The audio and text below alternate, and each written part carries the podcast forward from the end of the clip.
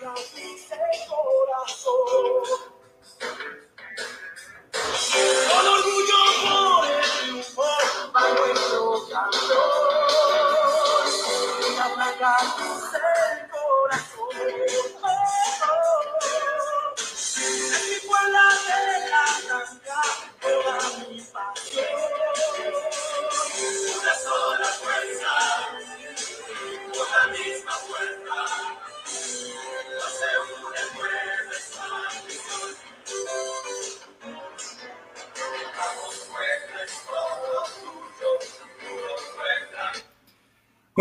noches, amigos de Canal Franja. Estamos nuevamente en una edición más de su programa para hablar del equipo del Puebla. Estamos aquí con todo gusto. Daniel Ortiz, como todos los martes. Bueno, la otra vez le cambiamos, pero estamos aquí. Martes 9 de noviembre 2021. Con todo el gusto de siempre. Está Hectoriño, como siempre. ¿Cómo estás, mi querido Hectoriño?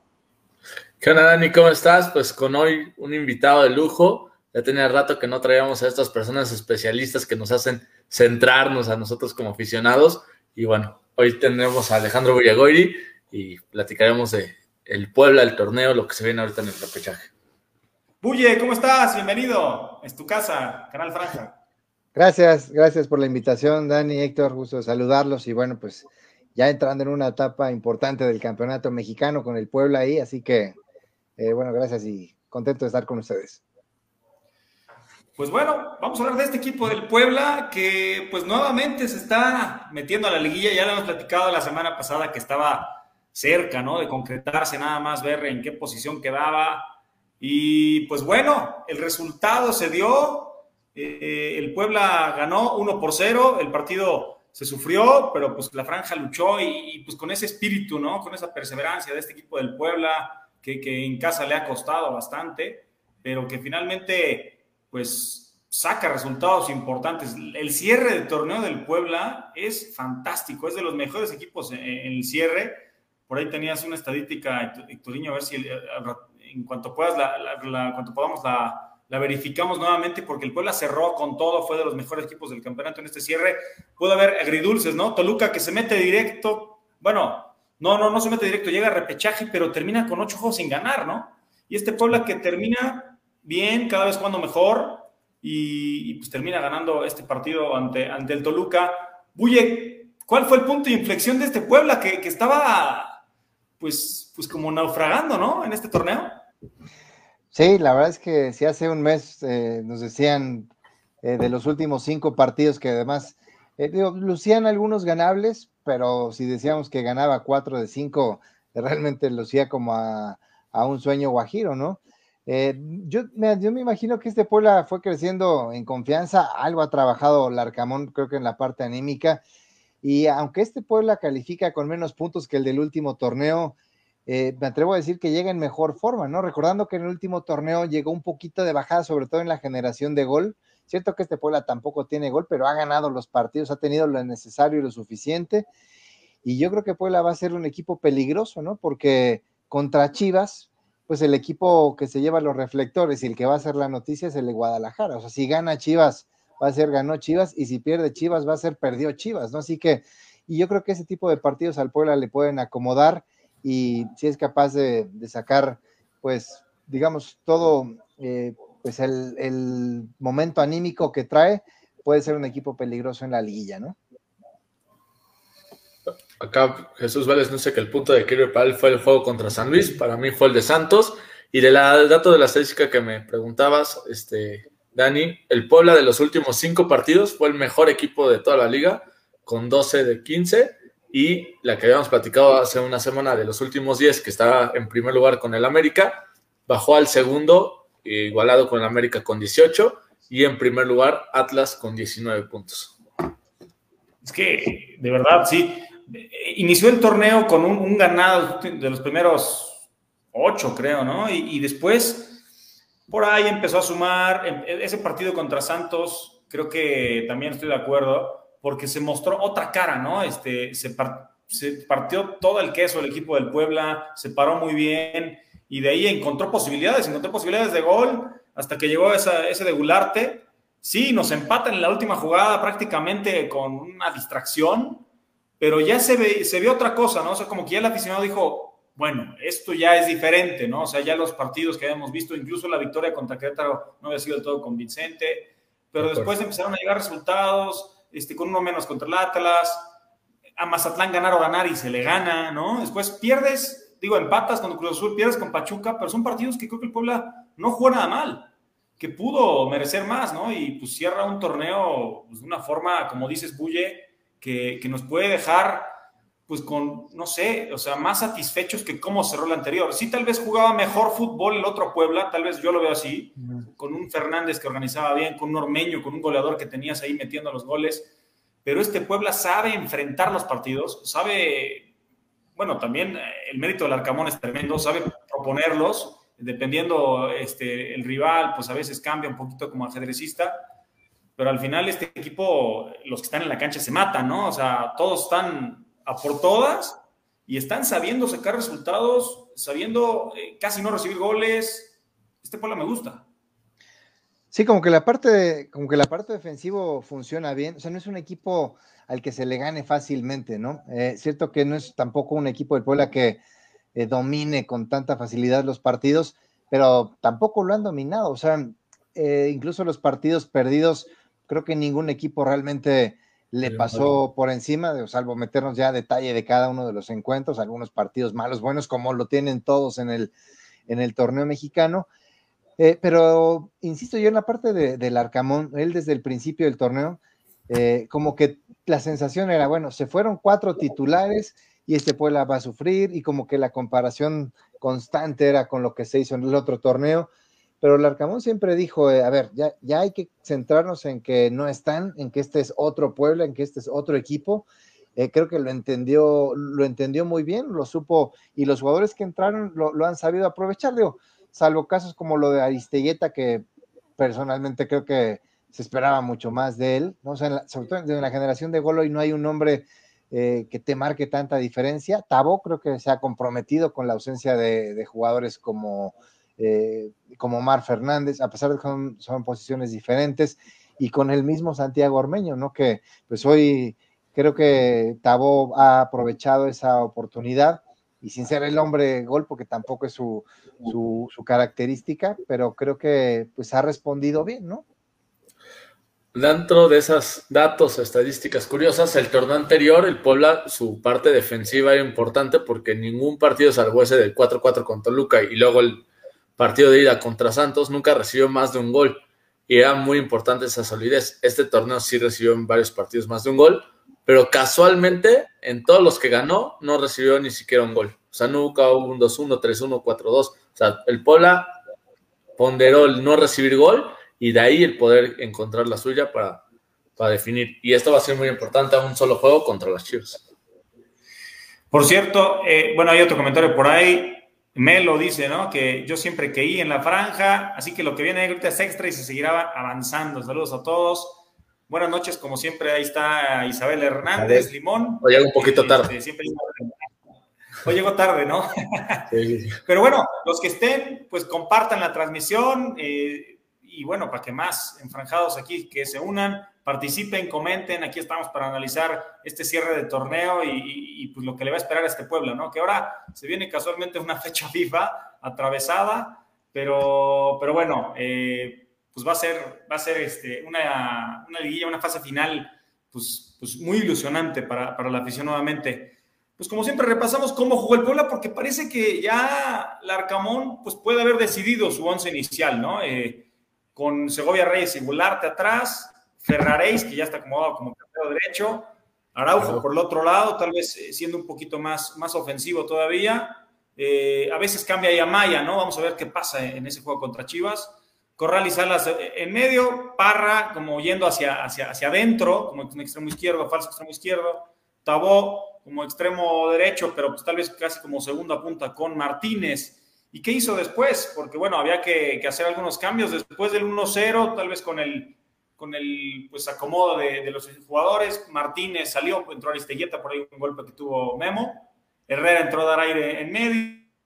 Eh, y pues ya al final, pues tal vez pues para asegurar el marcador entró Maya y finalmente pues al final entró de buen eh, pero ya simplemente pues, para cerrar el partido, ¿no? Eh, pero bueno, la alineación la está encontrando y, creo que no debería modificar gran cosa, ya que pues en el juego contra Chivas me parece que el Puebla debe asumir su rol de, favorito para, el, juego del repechaje. No cómo lo vean ustedes, este.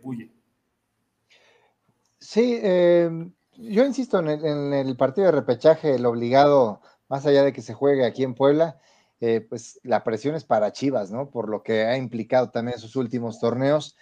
Eh, y también, ¿sabes qué? Para destacar yo del, Puebla, el, que, el que se ha metido dentro de los ocho primeros en los últimos dos torneos. esta parte de que califiquen 12, a mí realmente de 12 de 18 se me hace una payasada. pero, pero el Puebla, eh, digo, obviamente mantiene el interés en los equipos, que es lo que busca la liga, y entonces podemos decir que es competitivo a la baja, me parece, ¿no?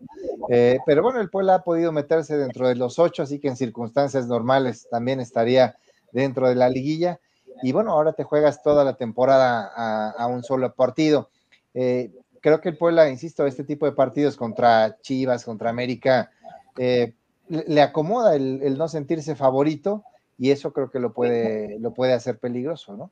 Chivas le ganó aquí y hizo uno de los resultados engañosos, ¿no? El 2-0, eh, creo que ese, ese, partido no lo jugó mal Puebla, incluso lo, yo creo que lo más justo fue, era un 2-2, ¿no? Este, y lo, perdió 2 por un error, un error de Silva, ¿no? En el 1-0, creo que no mete bien las manos y se le va.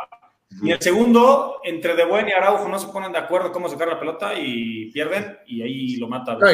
y, Pola ya yendo todas el ataque tratando de empatar, ya dándole igual que recibir ese segundo gol. Y de la formación que dices, yo ya veo a ocho titulares indiscutibles. Siento que donde ahí mueves un poco lo que dices de Araujo con Maya, lo de Parra con Fideo y lo de Alberto Herrera con, con George Corral. Todos los demás yo ya los veo inamovibles. Que siempre nos sorprende el arcabón, pero Sí, Arcamón puede sorprendernos, eso no, no, no, nos queda duda, pero pues yo creo que no le va a mover gran cosa, ¿no? Por ahí puede algún cambio, pero es que también este, pues, pues tener que ser algo muy estratégico, ¿no? Este, tal vez buscar velocidad con Escoto eh, por Martínez, porque no digo, no vería yo a Aristilleta titular ya, porque Martínez pues, es el hombre que está haciendo buena función y además está un poquito más enrachado, ¿no? Aristilleta el único gol que consiguió fue por la vía penal. ¿Qué quieren, qué quiere Sectoriño? Vamos con unos, unos comentarios que hay ahí.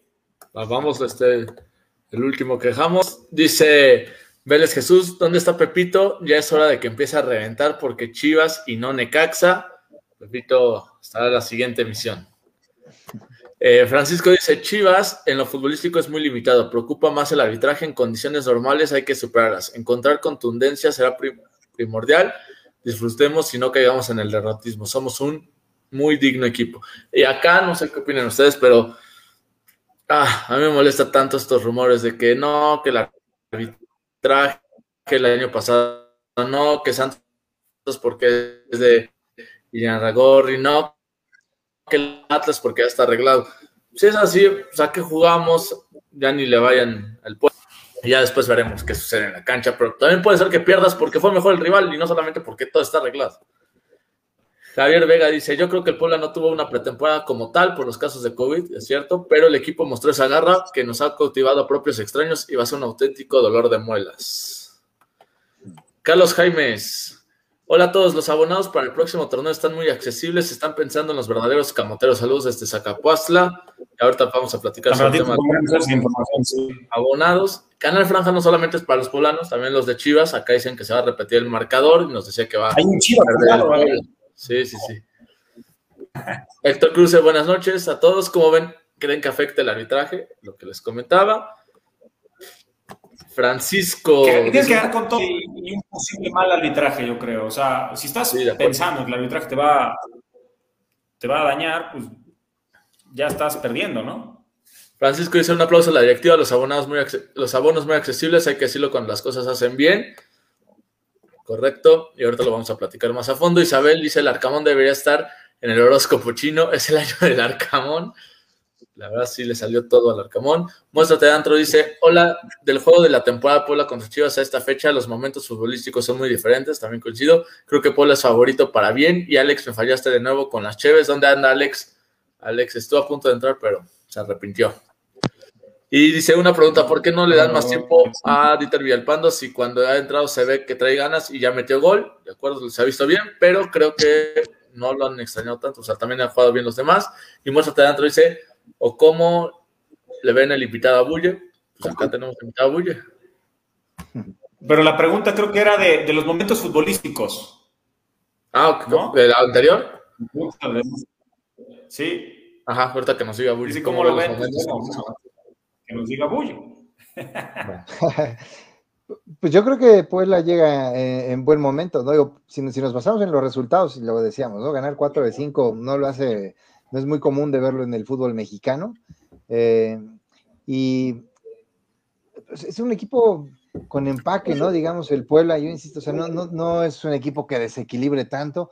En ese sentido, Chivas creo que ha alcanzado mejores picos en la temporada pero ha sido también irregular, ¿no? Guadalajara, eh, creo que en la parte de ataque tiene, tiene más gente, pues un equipo rápido, de cierta forma, creo que puede decir, desequilibrar ahí un poco, pero si el Puebla se, se planta bien, eh, tiene el control de la pelota, yo creo que tiene con qué complicarle a Chivas, ¿no? O sea, hoy eh, Chivas por el nombre y por la historia podría parecer favorito, pero en lo que hemos visto en el cierre de torneo, veo mejor a Puebla. Y Ricardo, antes de que diga que lo salte, no lo salte, estamos esperando el comentario de Bulle. Dice: ¿Cómo están, amigos? Un abrazo desde el DF arriba la franja. Ya ven que sin Aristegueta jugamos mejor y le ganaremos a Chivas 2 a 0. Saludos hasta el DF, si no me recuerdo, de una porra del Puebla. Acá el buen Ricardo. Eso. Muy bien, Ricardo. Pues bueno, preguntamos nuevamente por el mejor jugador del partido y estuvo Cristian Tabo, Segovia, Ferraréis y Parra. Tabo ganó eh, sin lugar a dudas, por ahí hubo algún este, despistado por Segovia y Parra. Segovia, que había estado flojo de un gran partido, la verdad. Este... Pero bueno, Tabó se lo lleva, Ferraréis está jugando cada vez mejor. Y estos son los números de, de Tabó en el, partido contra el Toluca, ¿no? Eh, 48 toques, el gol, eh, un pase largo de dos, uno de tres centros, uno de tres regates. Había regateado más en el partido anterior, que fue la verdad bastante bueno. Había hecho seis regates, esta vez solo uno. Solo un tiro al arco de tres que intentó, siete de 14 duelos, bien, y dos intercepciones, que también defensivamente el trabajo de, de Cristian Tabó ha sido bastante bueno, ¿no? Y, y creo que pues lo, se nota en la, la, tribuna cada vez lo quiere más. Ya no sabemos dónde están los detractores de Cristian Tabó, porque no sé si existen todavía o están en qué alcantarillas, porque ¿se acuerdan que Tabó era de los que gente que ya más odiado, fuera, sí. que es becado, odiado, pues no, ahí está Tabó y es un jugador importantísimo para el Puebla. Este torneo creo que ha sido pues el mejor suyo porque individualmente es donde más puede destacar, hasta los penales está tirando.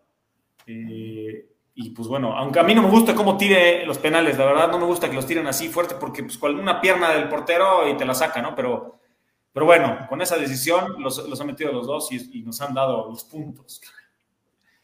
A mí sí me gusta cómo, cómo los tira. A, a, mí me, ¿Sí yo me gusta que, sí, sí, me gusta. Así se tienen los penaltis sin miedo, a duro, a un lado y ya.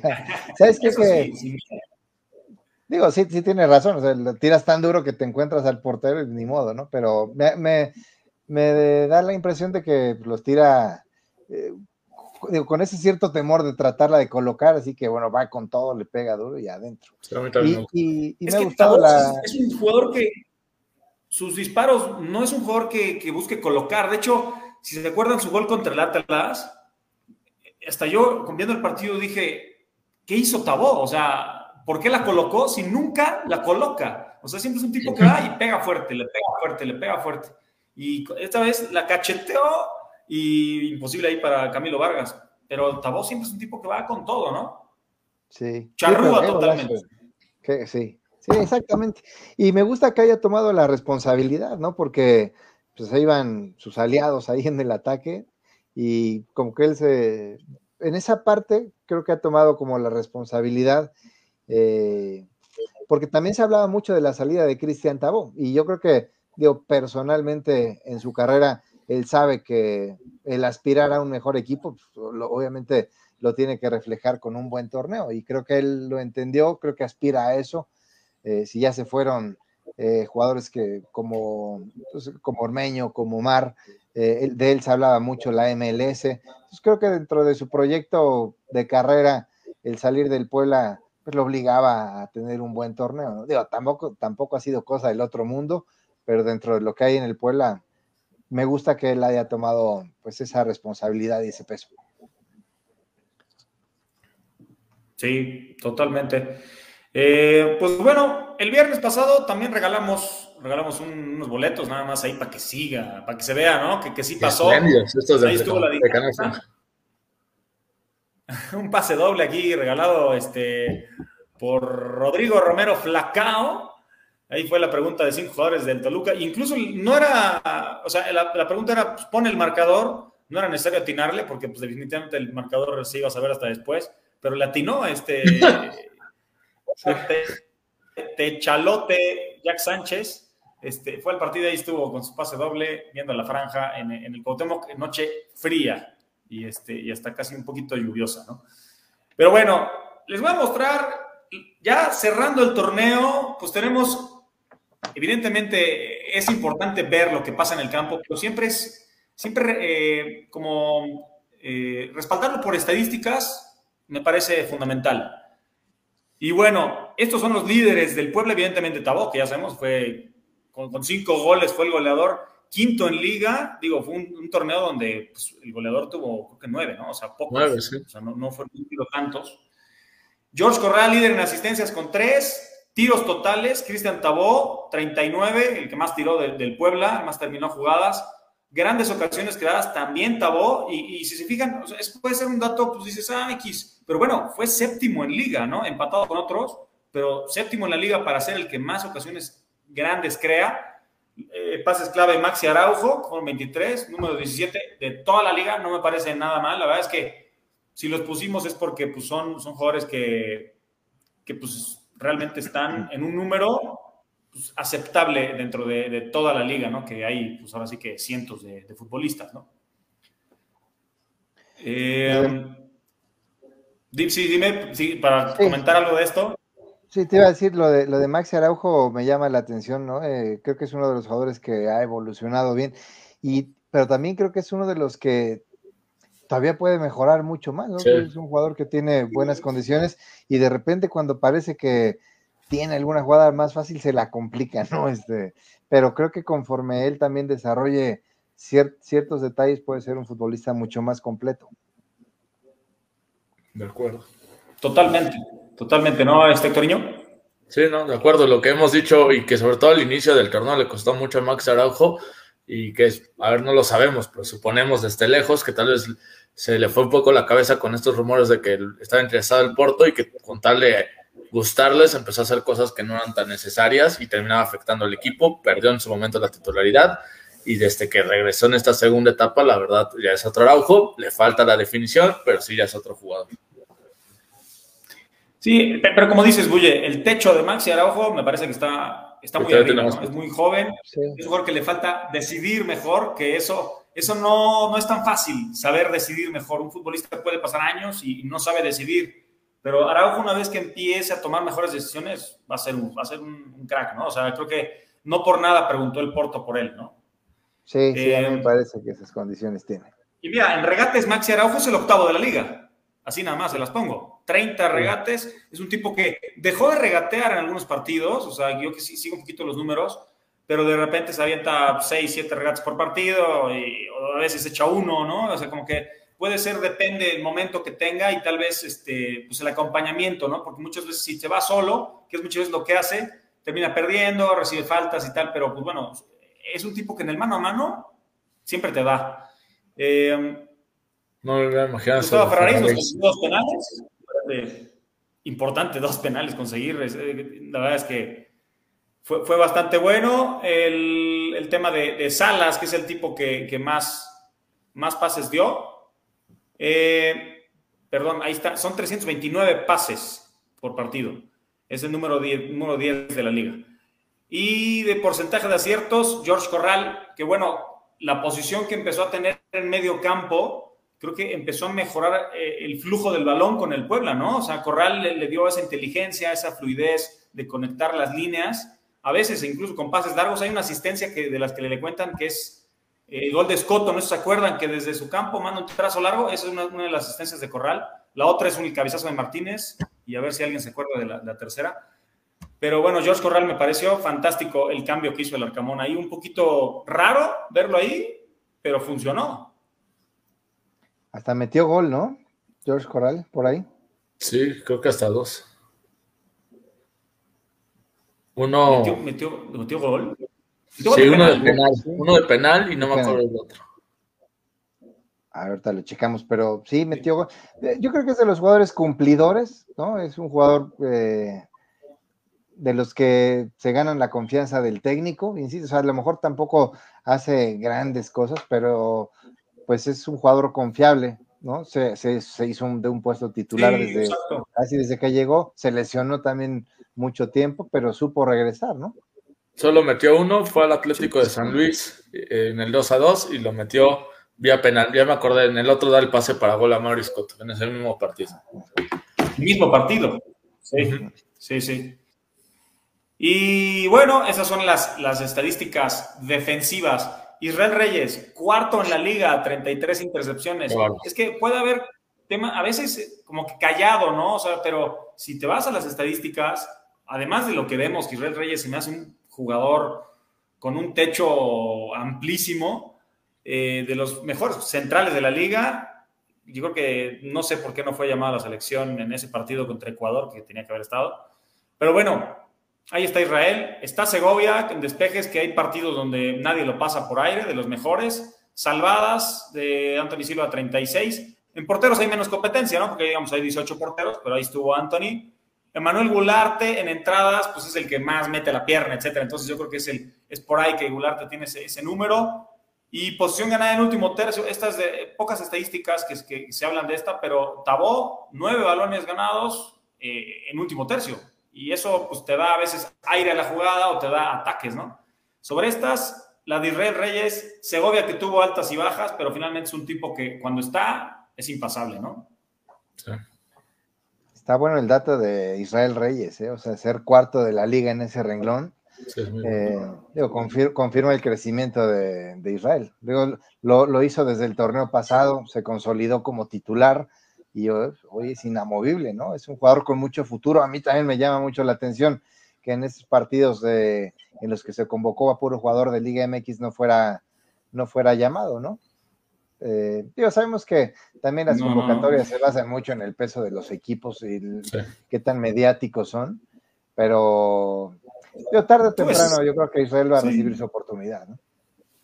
Llegará su oportunidad. Yo creo que Llegará su oportunidad. Es que Israel tiene un liderazgo en la saga. Y luego dicen, ¿por qué este, pues, juega en el centro y no cocha, no? Es un líder ahí, pero es que Israel a sus 20, 21 años ya es un líder en la saga del Puebla, coloca mucho a Gularte, de repente habla, lo mueve, y, y, con Segovia, pues ya lo sabe que lo tiene siempre ahí con el perfil izquierdo, ¿no?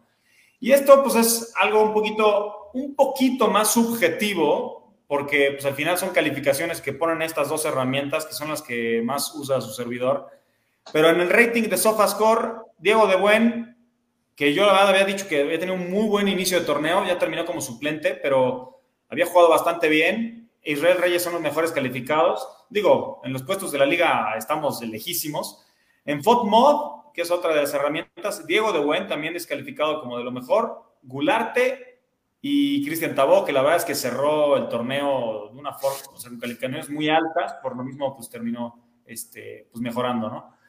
Pero, pero bueno, así que en base a pues, estas estadísticas o estas calificaciones de estas herramientas, pues estos son los mejores jugadores del Puebla. Ya habrá que ver cómo, cómo nos va en el repechaje, en la liguilla y tal, porque bueno, para calificar todo el torneo, yo esperaría ver todo eso, ¿no? Sí. Sí, la verdad también es un torneo que, salvo los, incluso de los que calificaron arriba de entre los cuatro primeros, eh, bueno, Puebla le ganó al Atlas, ¿no? Eh, y Atlas ha tenido, ha tenido un buen torneo, pero incluso el América como líder general tampoco se ve como ese equipo eh, avasallador, ¿no? y, sí, sí, sí. y tanto, tanto se habla de que de los torneos tiene que ver más cómo llegas a esta fase final que, que realmente lo que hiciste. O sea, las posiciones son muy, muy apretadas después de los cuatro primeros. Eh, obviamente son favoritos ¿no? en, circunstancias normales, pero yo creo que equipos, incluso te diría Pumas, puede ser un equipo que ya se metió y que puede complicar un poco a los de arriba, ¿no? Incómodos. incómodos, exactamente. y hablando de las estadísticas hace rato, Pumas también es de los que mejor cerró el torneo y va contra un Toluca que de todos los que clasificó es el que peor entró. Entonces sí, yo no me sorprendería ese, esa eliminación de, del Toluca. A ver, voy a mandar los comentarios de estas, después de esta sección. Dice Dani Peláez que si sabremos la hora del partido, pues al momento todavía no hay horarios confirmados. Bajo la encuesta que sacó el Puebla, si es que se respetara, eh, sería sábado a las 7, pero pues no es nada oficial. Ricardo Flores ya nos confirma que sí es de la barra de los malcriados. Jesús Vélez dice, le podrían decir al Arcamón ¿Por qué el afán de meter al vikingo y no darle minutos a la joya Robles? Pues yo no tengo su WhatsApp, pero tal vez la tiene acá Bulle y le puede comentar. Escríbele ahí en Instagram o en Facebook, ¿no? O en, Twitter, ahí seguro. Dice Ricardo Flores, tiene muy buena memoria, me gusta su programa, mis respetos a todos, gracias Ricardo. Yo creo que Tabó ya se va de la franja, juega muy bien, recuerdo cuando no lo queríamos como a mi Paderni del Cruz Azul, ah, supongo que a Reynoso. Sí. Amigos, yo no tengo dinero, pero me pueden regalar un boleto. Soy capaz de irme a Puebla de Array con tal de ver a mi equipo y dormir en la central de autobuses. Pues si llegamos a tener, vamos a rifar y hay que estar atentos a las redes sociales de Canal Franca, ¿no? Ahí las dinámicas son para todos, para todos. Ahí las ponemos en, en las redes. Ahí me decía Dani Peláez que un gol que metió George Corral a San Luis. José González dice, hace semanas hablaba de la conexión entre el Arcamón y jugadores. La realidad es que la empezó a tener y se empezaron a dar los resultados. La garra es lo que siempre ha caracterizado a la franja. Vamos Puebla, vamos franja. Coincido mucho con José, González. Dice Vélez Jesús, ¿ustedes creen que el Puebla aguante los billetazos por Israel Márquez en la siguiente temporada? Israel Reyes, ¿no? Fútbol estufa. Por ahí salió algo de, que el América ya lo va a querer, pues ojalá que, no, o sea, pero bueno. ¿A Israel?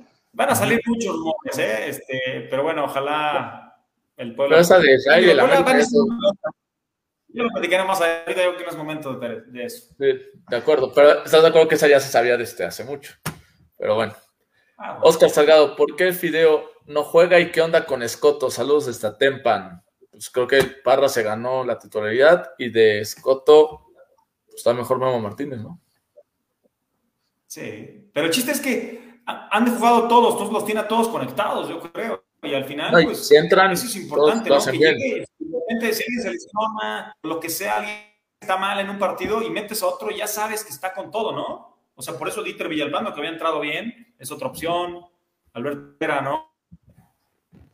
Sí, la verdad es que el Arcamón le ha movido de todo ahí, ¿no? En la parte del ataque ha probado con todos y esa competencia interna de la que tanto se habla, bueno, finalmente se está reflejando en que hoy Memo Martínez tenga un poco más de oportunidades. Eh, también ha hecho algunos, algunos goles. Está, está, muy, muy dividido ahí en cuanto a los minutos jugados. Yo también de Mario Escoto sigo esperando más, ¿no? Y creo que es un jugador pues muy técnico, eh, pero por alguna otra no acaba de dar el, el famoso do de pecho, ¿no? Este, responde, hace algunos goles, pero pero siempre me da la impresión de que es un jugador que tiene para más. De acuerdo, de acuerdo totalmente. Este, ya se hablaba que este Puebla está empatando a estos, a los Chelis Boys. Ahí están los números. Eh, este equipo de Chelis que tuvo también sus cambios, ¿no? O sea, recordemos que en un torneo estuvo Davino, luego Brown, luego este, estuvo, este, no sé, estuvo Olivera, hubo diferentes jugadores en, las, en esas dos etapas, que fue en un solo año, ¿no? Dos torneos consecutivos. Clausura 2009, Puebla ganó 7, empató 5 y, perdió 5, 26 puntos y cayó en semis con los Pumas. Y Apertura 2009 ganó 6, empató 8 y perdió 3. Aquí, pues, eh, muchos empates, ¿no? eso fue también, eh, al final todo sumaba y, y solo tres derrotitas, ¿no? Y pierdes con Cruz Azul en, eso, en esa emocionante, súper emocionante serie de, de, cuartos de final. Y ahora, pues el, arcamonismo, que pues también, como venimos, decimos, ha cambiado a ciertos jugadores, pero se mantiene como una mística. Y esos 28 puntos con esas 7 victorias, 7 empates, 3 derrotas, ahora perdió más empató más, pero bueno, casi alcanza con, esos, con esa cifra de, con esas últimas victorias, pues alcanzó los 24 puntos y ambos, tanto los Chelis Boys, tanto el equipo del Arcamón, pues tienen la suma de 52 puntos en un año, que la verdad me parece un buen número para el Puebla porque pues, es el mejor que ha tenido, los mejores números que ha tenido unos equipos del Puebla en, en todo el siglo, ¿no? Entonces, eh, pues estas semejanzas, vamos a ver, ya cayó en semis uno, esperemos que no caiga en cuartos y menos en el repechaje este Puebla, que llegue más lejos, que llegue hasta donde tenga que llegar y, bueno, pues hay, hay muchos, si recordamos con mucho anhelo ese Puebla de, del Chelis, pues este del Arcamón, pues ojalá nos haga vivir todavía mucho más cosas, ¿no? Pero ya, ya está dejando una huella, ¿no? Ya está dejando una huella, pues, en lo que es la historia reciente de, de la franquicia del Club Puebla. No, y que con este equipo, con esa estructura, ojalá no tengamos que pasar tantos tiempo para acordarnos de un equipo como fue en su momento el del Chelis y que siga este equipo dándole el seguimiento. sobre todo este equipo, ¿no? Que realmente se veía como muy lejos de... Cuatro puntos no, no se ven tan lejos de lo que fue el Puebla de que tanto dio de qué hablar en el torneo pasado. Este cierre, este, esta forma de reponerse, pues cambió, cambió totalmente la cara. Ahora hay que ver cómo le cae estos 15 días de receso. tanto se habla, ¿no? De, del ritmo que traen los equipos y, eh, digo, no es que se les olvide jugar eh, al fútbol, ¿no? Pero de repente, cuando vienes embaladito, eh, no sé qué tanto. Y además, digo, cuestionable por la calendarización, ya es otro tema, pero a los cuatro primeros lugares les va a tocar jugar hasta dentro de 20 días, ¿no? digo, después del último torneo eh, yo creo que eso le puede pesar a equipos como el mismo Atlas, como América, eh, Tigres, ahí están, ¿no? Los, los, cuatro primeros. habrá que ver, porque yo creo que empieza otro torneo diferente. Muchos días, sí. Pero recupera resultados, ¿no? Sí, Por ahí hay unos que van a fecha FIFA y pues también pues, tienen descanso, porque ahora sí que el fútbol ya está de locos, o sea, de repente ves fecha FIFA y a los dos días ya están jugando en sus ligas, o sea, los jugadores los tienen explotadísimos. Pero bueno, ese descanso que pueden tener, puede que te quite ritmo, o como dices, o, puede que pues, te funcione para, pues, para así recuperar este, muscularmente a, tus jugadores, ¿no? Pero bueno, ya se verá, ya se verá en cada caso. La tabla general, eh, pues ahora sí que muy parejo el torneo, ¿no? Dicen, pues es que es muy eh, competitivo y muy irregular, muy mediocre, como sea, pero bueno, este fútbol mexicano que se define hasta el final, pues también está interesante, ¿no? Digo, que califiquen 12 si es demasiado. Este, San Luis ahí casi, casi. Yo extrañé eh, el domingo que San Luis ya sabía que empatando se metía, que jugaran todos a la misma hora y, a ver qué pasa, ¿no? Pero bueno. No, y Santos con combinaciones tal vez también tendría que estar obligado a ganar para meterse directamente o para quedar en quinto. Entonces hubiera sido tal vez hasta un partido muy, muy atractivo y fue muy, muy mal. Sí, yo no sé por qué no se juegan los últimos partidos todos a la misma hora, como antes pasaba, ¿no? Eh, yo creo que sí, sí, le quita, le quita especulaciones, ¿no? Que siempre se pueden dar. Oye, además viendo la tabla, eh, Héctor, Dani, digo, ver al Puebla arriba de Cruz Azul Rayados, de Chivas, equipos con mucho más presupuesto. Sí, sí, sí. Es interesante. Bueno, no tiene más presupuesto, pero sí historia. Pero por historia, sí. Es que lo de Rayados a mí me parece Tristísimo, ¿no? a ver, si fuera de 8, no hubiera calificado Monterrey el equipo más caro del plantel. El equipo más caro del plantel, el equipo de plantel más caro.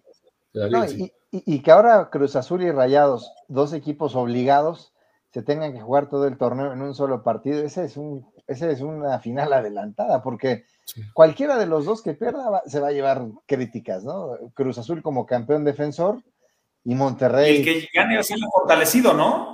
¿Buye? Pues seguramente sí, sí, porque eh, pues son dos equipos que tienen plantel para, para competirle a cualquiera de los de arriba. Bueno, mucho mejor que Atlas, León y Tigres eh, a lo mejor por ahí, por ahí se van, ¿no? Pero eh, Rayados a lo mejor salva un poquito ahora lo del título de la CONCACAF con, con Javier Aguirre, pero en la liga ha sido un equipo muy mediano, ¿no?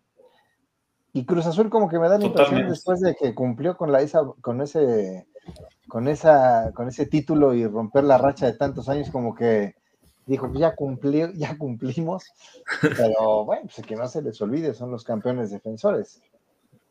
Pero va, va a estar buena, me parece Sí, sí, sí. un cruce muy interesante ese Cruz Azul Monterrey. Oye, Santos, yo creo que Santos va a ganar. Toluca Pumas, yo veo que Pumas puede dar la sorpresa. Yo también creo. Eh, Cruz Azul Monterrey, ahí es que puede pasar cualquier cosa, ¿no? Y el otro, pues, pues la franja. Sí. Eh, pero, pero- pero creo que, creo que por ejemplo, el, o sea, de los, de los visitantes, el que creo que puede pegar, bueno, para mí sería Pumas posiblemente, pero cualquier, es que cualquier cosa puede pasar. Ah, el que la tiene ¿Cuáles son, serían sus más difícil es San Luis? ¿no? ¿Pronósticos de estos cuatro? Sí, oye, échatelos. A ver, yo creo que avanza Santos.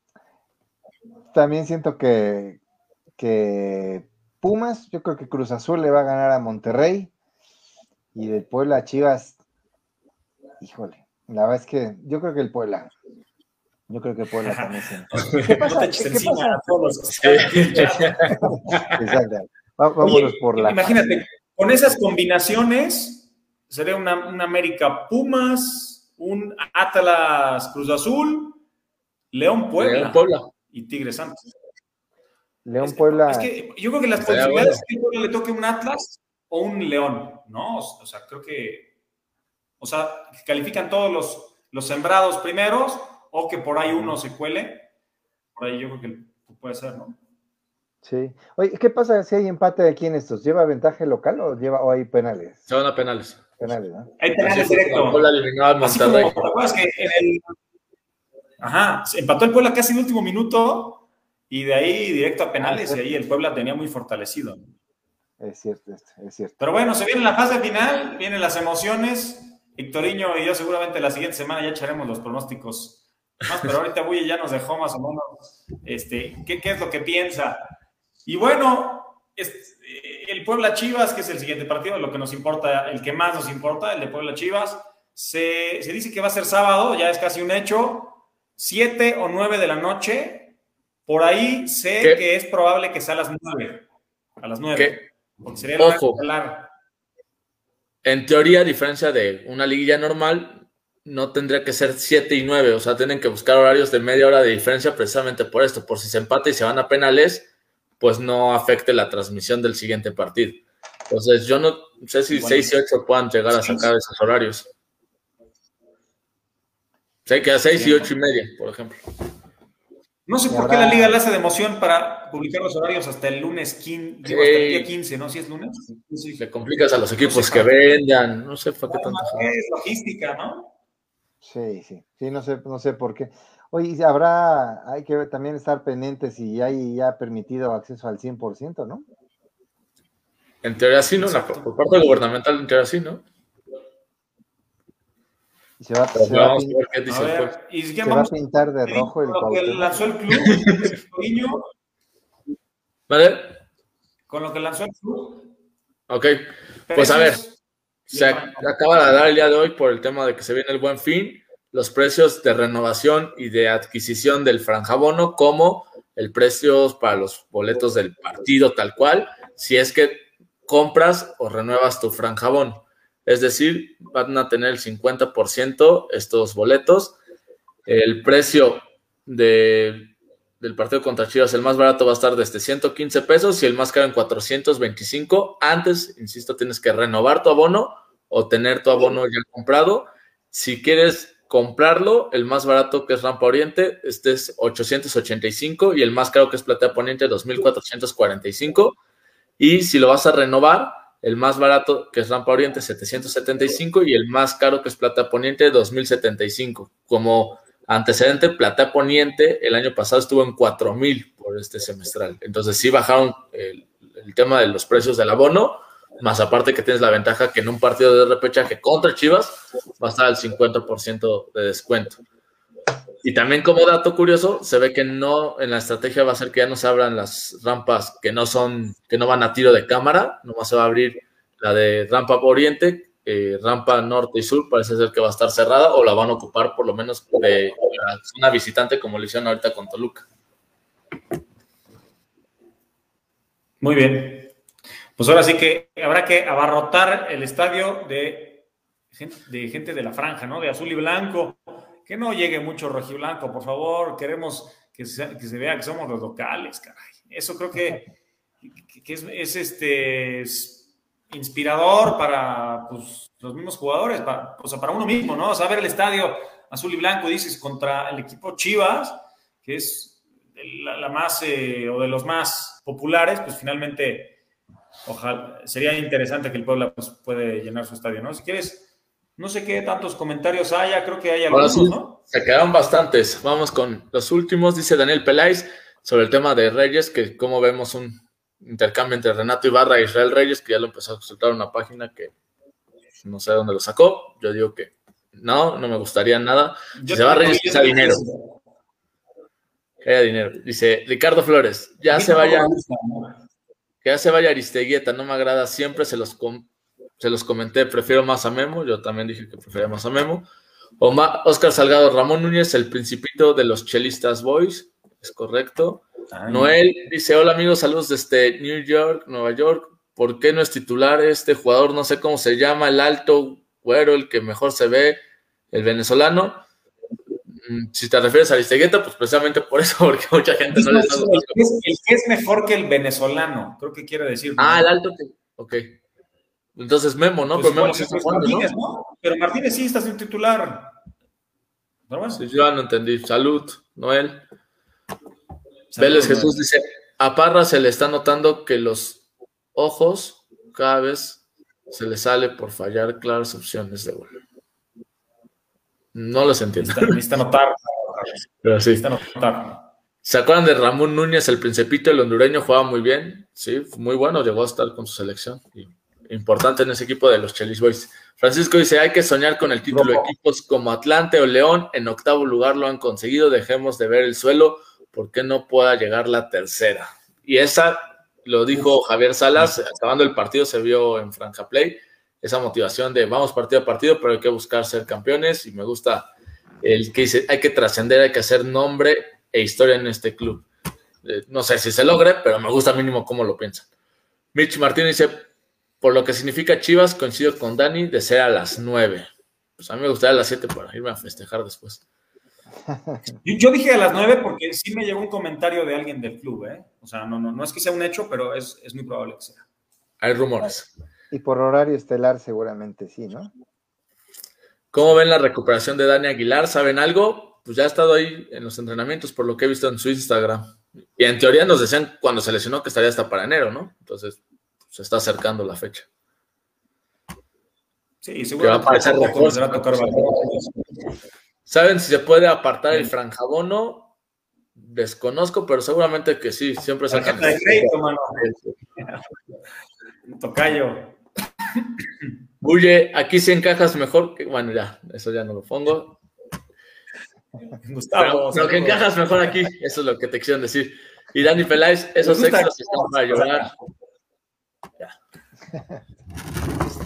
Sí, sí sacan lágrimas esos extras.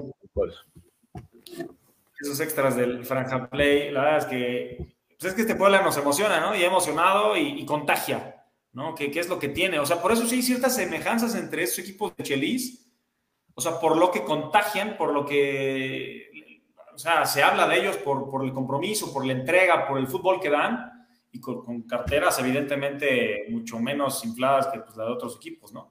Ya eh, el tema táctico, lo que quieras, pues sí, Chelis y Larcamón pueden ser muy distintos, pero al final ambos lograron 52 puntos en un año y dos de Los dos son protagonistas. Sí, sí, como, que, como que logran convencimiento de, los planteles y cosa que no es tan fácil hacer, ¿no? En, grupos, en equipos de fútbol.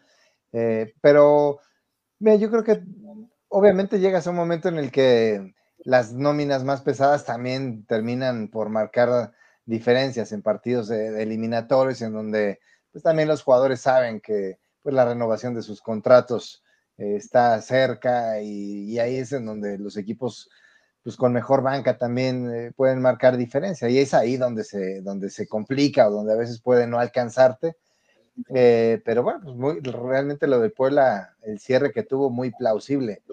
Eh, porque, digo, después de un arranque complicado que dejaba muchas dudas, eh, no sé, o sea, como que era, era complicado o trabajar en la reanimación de, del Puebla. Y bueno, pues algo hizo ahí adentro. Es, es, que es difícil saber, ¿no? Cómo, lo que, cómo funciona ahí adentro la, la parte grupal, pero los resultados indican que hay buen ambiente de, de grupo, porque de otra forma no te lo explicas, ¿no? Es que ya había hasta rumores por ahí de que el Arcamón se quería ir o incluso hasta que lo querían correr. O sea, había de todo, ¿no? Y se hablaba de que este equipo no daba para más, que, que, sí se estaba, o sea, y, se dijeron muchas cosas, ¿no? O sea, que este equipo iba a pelear ya por no descender, que...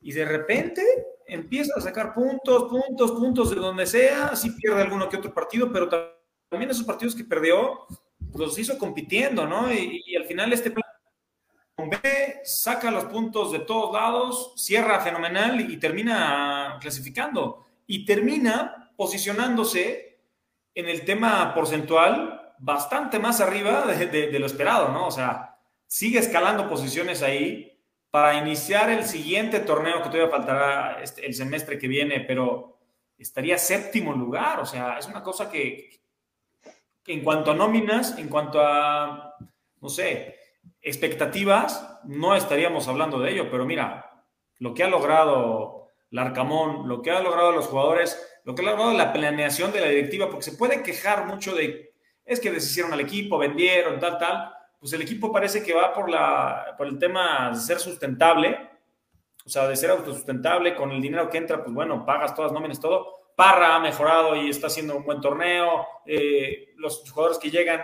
explotan en diferentes posiciones, pero lo hacen. Entonces creo que poco se le puede recriminar a este Puebla, ¿eh? Muy poco, Torino. No, acá leyendo los comentarios, Vélez Jesús dice que fuera de este Puebla, si tuviera carta abierta y completaran al Arcamón para llegar a tope en su estilo de juego, sí, que luego también entran otros factores de esos tipos de jugadores, pero acá, en esto que dice Mitch, el Arcamón nos demostró que teniendo un plantel modesto se puede trabajar y eso también creo que es un mensaje para directivas de equipos como Monterrey, Cruzul, bueno, América sí fue líder, pero si gasto tanto y quedo abajo, pues tal vez puedo invertir menos y ser más inteligente en mis compras y que trabajen de una mejor forma. Sí, sí, sí, sí. es la duda que todos tenemos, ¿no? O sea, ¿qué hubiera pasado si, si el Puebla, lejos de apostar por hacer negocio y vendiendo, no sé si negocio o por solventar necesidades, ¿no? Porque a veces es muy fácil criticar, ¿no? Decir, ah, ¿por qué los venden? Sí, cuando también tienes que soportar nóminas y en tiempos de pandemia, eh, pues es, complicado, ¿no? Y buscas resolver formas de, este, y a veces ofertas que te llegan por jugadores como los que vendió, eh, pues es entendible, porque a lo mejor, ya como es de regular el torneo mexicano, si te va muy mal el próximo torneo, no sacas ni la mitad de lo que los vendiste. Entonces, desde el punto de vista de negocio, se, puede comprender, pero sí entiendo la parte del aficionado que se pregunta, eh, ¿qué sería de este Puebla si lejos de vender pudiera invertir un poco más, reforzar, reforzar, eh, eh, sobre todo partes del ataque, ¿no? Que finalmente es lo que te marca diferencias ya en partidos definitivos, ¿no? Los goles cuestan. Totalmente. Y el gol es el que... que tiene ojo de águila. ¿Tú sabes, Dani? ¿La persona así exacta? Te lo puedo, lo puedo investigar porque igual y no quiere que diga yo su nombre, ¿no? Pero bueno. Sí, la inteligencia deportiva. Sí, es, un equipo, ¿no? La inteligencia deportiva no es una persona, son, son varias. Entonces, es eso, ¿no? Eh, pero pues sí, vender cuando te compran, no cuando tienes la necesidad de vender de un jugador y por eso eh, finalmente está Chumacero, por decir un ejemplo, no lo vendiste cuando tienes que venderlo y yendo acabando el contrato, porque no lo vendiste cuando lo querían varios y le apostaban mucho dinero, era el jugador con más cartel del pueblo en su momento, no lo vendieron y pues su, rendimiento se vino abajo, ¿no? Y creo que hay que tener muy claro que este, este club va a tener que vender. O sea, está estipulado, está, está ya contemplado que se va a vender uno o dos jugadores de este equipo para el siguiente torneo. Ojalá que con uno alcance para solventar y para traer los refuerzos que ya tienen pensados y, y el equipo se mejore, ¿no? Muchas veces hemos dicho, es que se van jugadores y nos vamos a ir para abajo. Y bueno, así pasó. Se fue Brian Angulo, se fue Viconis, se fue tal, se fue Omar se fue Cavalini, se fue Ormeño. Y mira, el pueblo pues, vive en un gran momento todavía, ¿no? O sea, con otros futbolistas, tal vez teniendo que acomodar a veces estilos, con a veces este, cayendo en baches, porque pues también los baches los, los vas a tener con los cracks o sin los cracks. Y está funcionando. Ahora sí que no hay más, nada más que aplaudir lo, lo que se ha hecho con este equipo del Puebla, ¿no? Sí, sin duda. Eh, sí, digo, lo que decías ahorita, ¿no, Héctor? La parte de decir, bueno, traes a más jugadores, sí, te metes en otros problemas como lo que le pasa a equipos con más figuras, ¿no? De, tampoco es garantía siempre, ¿no? Y ya lo vemos con Monterrey, con Cruz Azul, digo que están ahí en la liguilla, pero que han estado lejos de la expectativa que, que había sobre ellos, ¿no? Eh, y equipos como Atlas, por ejemplo, que lo que sí, a lo mejor la parte de, de, de, esos comentarios que se refieren a la parte de invertir, lo de Atlas, por ejemplo, ¿no? Que pues de alguna forma ha sido discreto, pero hoy ves hombre por hombre lo que tiene Atlas y es un equipo súper competitivo. También lo que ha hecho Diego sí. Coca, eh, digo, ¿cuántos años teníamos de no ver al Atlas ahí, ¿no? Y, y, lo, y, es un equipo que tiene, tiene los nombres más fuertes, pero tiene muy buenos jugadores, ¿no? Y, y jugadores también de reconocimiento en Sudamérica, ¿no? E igual es por un trabajo de la directiva, ¿no? Porque son los mismos que Santos, que estos Santos siempre andan ahí peleando, sin tal vez el primer lugar, pero siempre están en los primeros puestos, ahorita quedan 15. Debe saber. tiene en los top, ¿no? O sea, ahora sí, el Atlas desde el torneo pasado ya había hecho un buen torneo, se le complicó el Puebla, de hecho, en, en los cuartos de final, o sea, Sí. Sabe hacer, o sea, mucha gente no le cae bien ese grupo porque pues, por cómo hacen las cosas, negociaciones y tal, pero finalmente para sus intereses, pues le está funcionando porque ahí tienen a sus dos equipos siempre peleando hasta arriba, ¿no? Y eso, pues la verdad es, para eso los tienes en los equipos, ¿no? Ahorita cerramos con las preguntas, pero vamos a rápidamente comentar un poquito del Puebla Femenil, que ya pues llegó a la fecha 15. La capitana Marcel López llegó a sus 100 partidos con la franja, esto lo festejó bastante el club eh, en, las, en, el sector femenil, defensa central, ¿no? Y pues bueno, 98 partidos de, de liga, dos de liguilla, enfranjada desde pequeña, también habían mostrado una foto en que ella pues siempre ha sido de la franja. Y Entrenaba con Pablito González. Y creo que es la imagen del Puebla femenil. Algún día tendrá que retirarse y seguirá el Puebla femenil, pero siempre ella va a estar como imagen y dentro de la estructura. Ella es clave para esto. Totalmente, ¿no? Y pues primera victoria de visitante en el torneo de este Puebla femenil. 2 a 1 le ganó a Juárez y, y, bueno, pues ahora sí que para festejarse, ¿no? Este, después de cuántos partidos, creo que la fecha 5 que ganó 3 de local y 2 y había perdido de visita, había ganado 3 seguidos de local y de ahí no había ganado. Finalmente ganó, digo, no le va a alcanzar para clasificar, está muy lejos. Eh, pero bueno, para cerrar dignamente y pues ir mejorando, ¿no? Y si cambia lo que fue el torneo anterior, que fue penúltimo. Pues sí, por algo empiezas, vas para, para arriba y pues bueno, ojalá que, que, que, sigan, sigan mejorando. Hay que ver más a, a, la brasileña que había dado buenos, buenos síntomas, buenos partidos eh, anteriormente, ¿no? Y bueno, la subs, la sub-20 que estaba buscando clasificar a liguilla, eh, pues no lo logró, perdió 3 a 0 con Toluca queda fuera por dos puntos nada más, pero bueno, finalmente pues, pues no lo logra. Perdió en casa contra el Toluca, que había sido de los mejores del torneo, y la sub-18 gana 3 a 1, aunque bueno, de poco le sirve, pues ya que estaba muy lejos de, de las esperanzas de, de, clasificar, pero bueno, recordando que siempre estos torneos pues, son más formativos que competitivos, aunque evidentemente pues siempre será bueno estar en, en los primeros sitios, pero bueno, pues ahí tenemos. Y hay dos chavos convocados en la sub-20, ¿no? Diego Reyes, portero, que de hecho fue suplente este, este viernes. Eh, portero que va con la sub-20, pero está en la sub-18. Él ha, este, ha sido titular ahí casi todo el tiempo. Y Emilio Martínez, que él sí juega con la sub-20. Sub y ya debutó. Alguna vez con primera vez. Y bueno, los internacionales, Anthony Silva y Aristeguieta, que también ya bajan a, viajan a Sudamérica para sus compromisos, ¿no? Los subidas no existen, pero platicamos que el partido clave era contra Juárez, que era el peor de la sub-20 o penúltimo, y no pudo ganarle el pueblo. Eh, vámonos con las últimas preguntas para ya despedir. Dice Isabel que, que es, hay desierto de Cormeño se va a Pachuca, pues ya no estamos tan cerca ahí de los rumores, pero es lo que se dice. Se dice. Pero Grupo Pachuca es dueño, entonces pues igualmente... No, soy, no suena loco, ¿no? ¿no? Dice Daniel Alvarado, y las instalaciones, eso es lo que realmente urge. Coincido con Daniel. Coincido. Es un tema de toda la historia del pueblo, ¿no? Mitch dice que venga un jeque, no sé qué van a jugar en la ciudad veintitantas más importantes del país. Acá hay de todo y la cuarta más poblada de México con las semitas y su coca van a meterle el Puebla con gusto, caray. Pues, hay que convencerlos de que ya no salen al Newcastle. Luego, el mío Mitch dice posiblemente, pero ni el Arcamón lo pide. Es más seguro que hagan un intercambio por Aristeguieta. Ahí ya me perdí, no sé por quién hablaba. Y Gustavo que les en plan, tenemos ventaja porque parece que saldrán sobrados. Ojalá. Y vendrán varios, varios chivas fueron con selección, ¿no? Bueno, al menos Antuna, eh, bueno, Vega no, no viajó. ¿Qué otro, ¿Qué otro de chivas va en selección? Va no, Beltrán no va. No, pues creo que, no sé. Yo pensaba que Alex, Alex Vega está, todavía tocado, creo que todavía no, no está disponible. Pero bueno, entonces Chivas tampoco está, no sé, se completa tanto en esta fecha FIFA. Pues bueno, un placer, mi bulle, ¿eh? Gracias por estar con nosotros. Ah, Ricardo Angulo. Ya nos dice Angulo.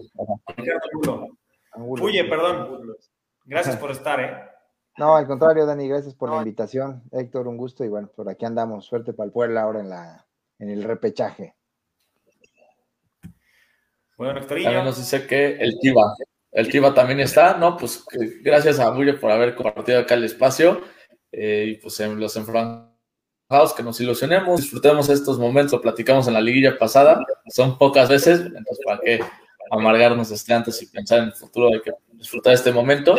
Y otra vez agradeciendo a Bulle porque no sé si él se acuerde, pero alguna vez en la universidad lo invité a, un, a una conferencia ahí con Toñita Bascal y la verdad, sin ningún problema dijo que sí, y otra vez acá está, ahora por invitación de Dani. Entonces, pues muchas gracias a Alejandro por siempre ser muy atento. gracias. Uy, es muy entrón, muy le entra todo, ¿no? Con todo gusto, no, siempre dispuesto y, muy buen amigo. La verdad, amante de la Fórmula 1, seguramente estuviste allá, ya vimos tus, fotos también por ahí, este, en este fin de semana pasado que estuvo bastante bueno pero también siempre analizando la franja, siempre platicando del equipo del Puebla. Gracias por estar con nosotros. Toda tu trayectoria habla por ti. Y pues un fuerte abrazo. Gracias por, estar acá. Y esta es tu casa, ¿eh? Gracias, Dani. Gracias, por, por, eso. Y bueno, aquí estamos en contacto cuando haya oportunidad. Aquí estaremos. Gracias por vernos, enfranjados. Nos vemos para la próxima. Guarden energías porque todavía faltan días para ver a la franja.